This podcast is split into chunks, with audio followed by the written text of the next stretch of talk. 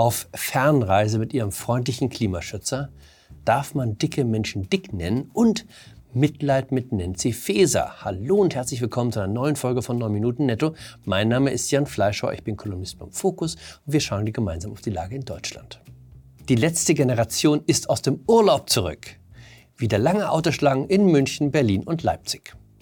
Auch Yannick und Luisa haben sich zu Wort gemeldet, die beiden Klimaaktivisten, die im Urlaub auf Bali erwischt wurden. Sie haben es mitbekommen.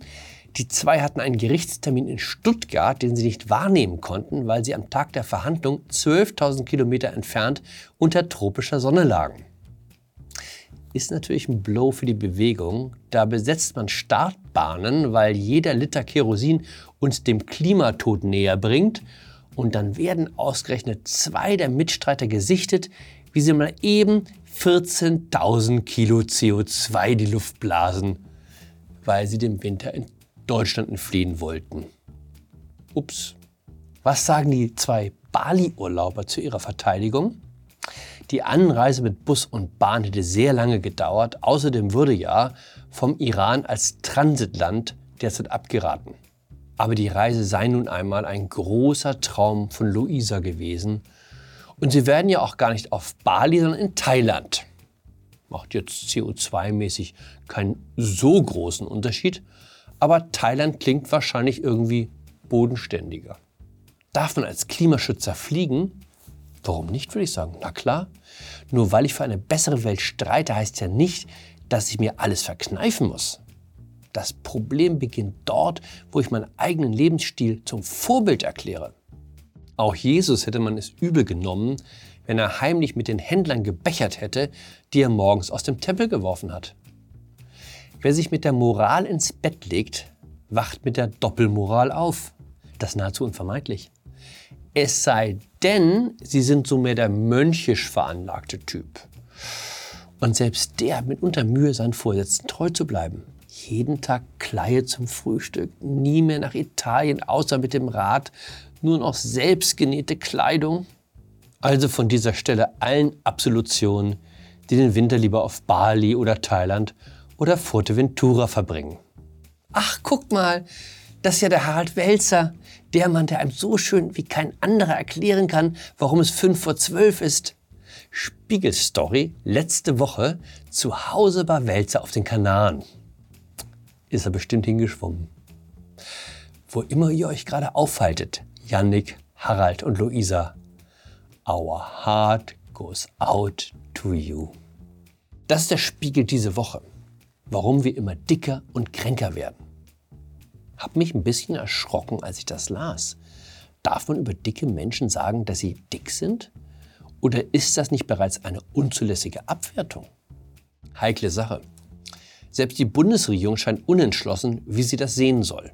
Auf der einen Seite werden wir mit Informationen bombardiert, welch schädlichen Einfluss falsche Ernährung auf unsere Gesundheit hat.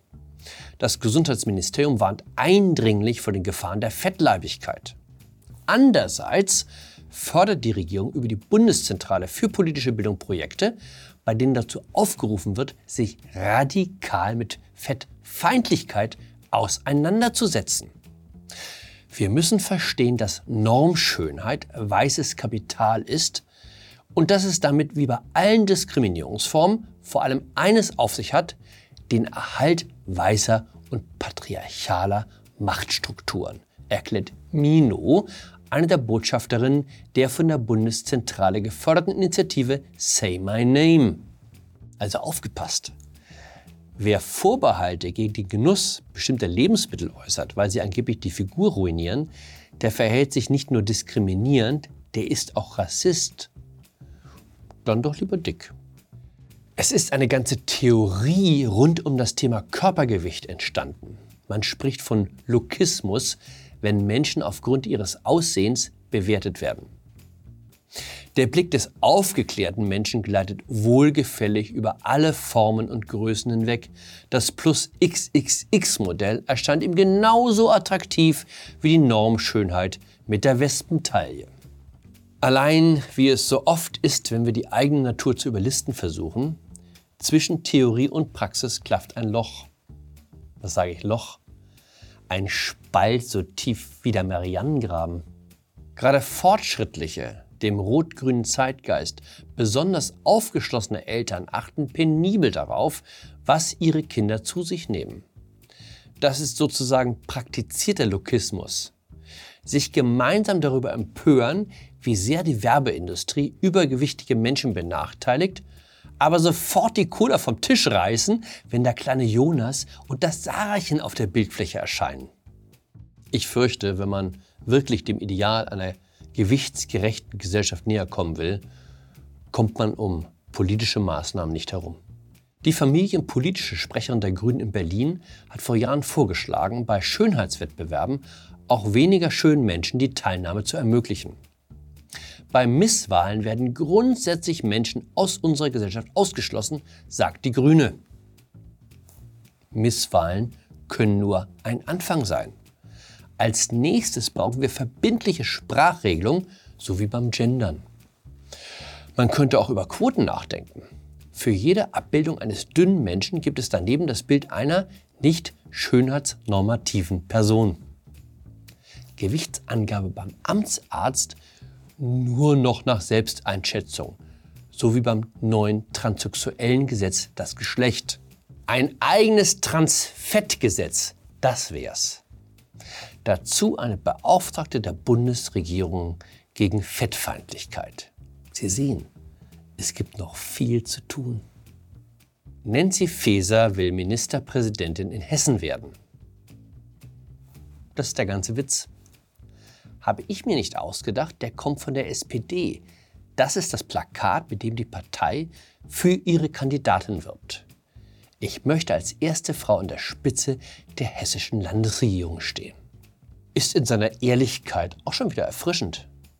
Von wegen das Land nach vorne bringen oder die Zukunft der Hessen und Hessinnen sichern oder so ein Quark.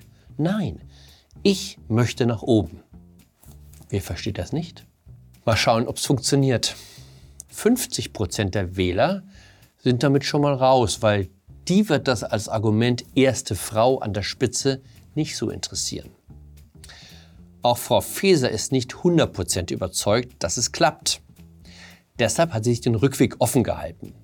Wenn es nichts wird mit dem Ministerpräsidentenposten, bleibt sie einfach in Berlin als Innenministerin, weil Oppositionsführerin war sie schon, sagt sie.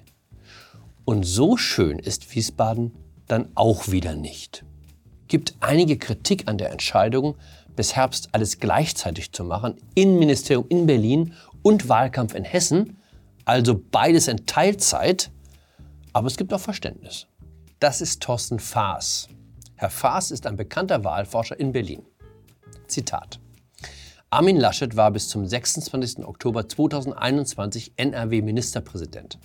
Edmund Stoiber war während seiner gesamten Kanzlerkandidatur bayerischer Ministerpräsident. Was genau ist der Punkt bei Feser, würde es gerne verstehen. Also finde ich jetzt ein bisschen gemein. Bevor der Wahlkampf überhaupt begonnen hat, die Kandidatin bereits mit zwei der größten Wahlverlierer der jüngeren Geschichte zu vergleichen? In dem Sinne, bleiben Sie entspannt, bleiben Sie wohlgenährt, bleiben Sie mir gewogen. Ihr Jan Fleischhauer.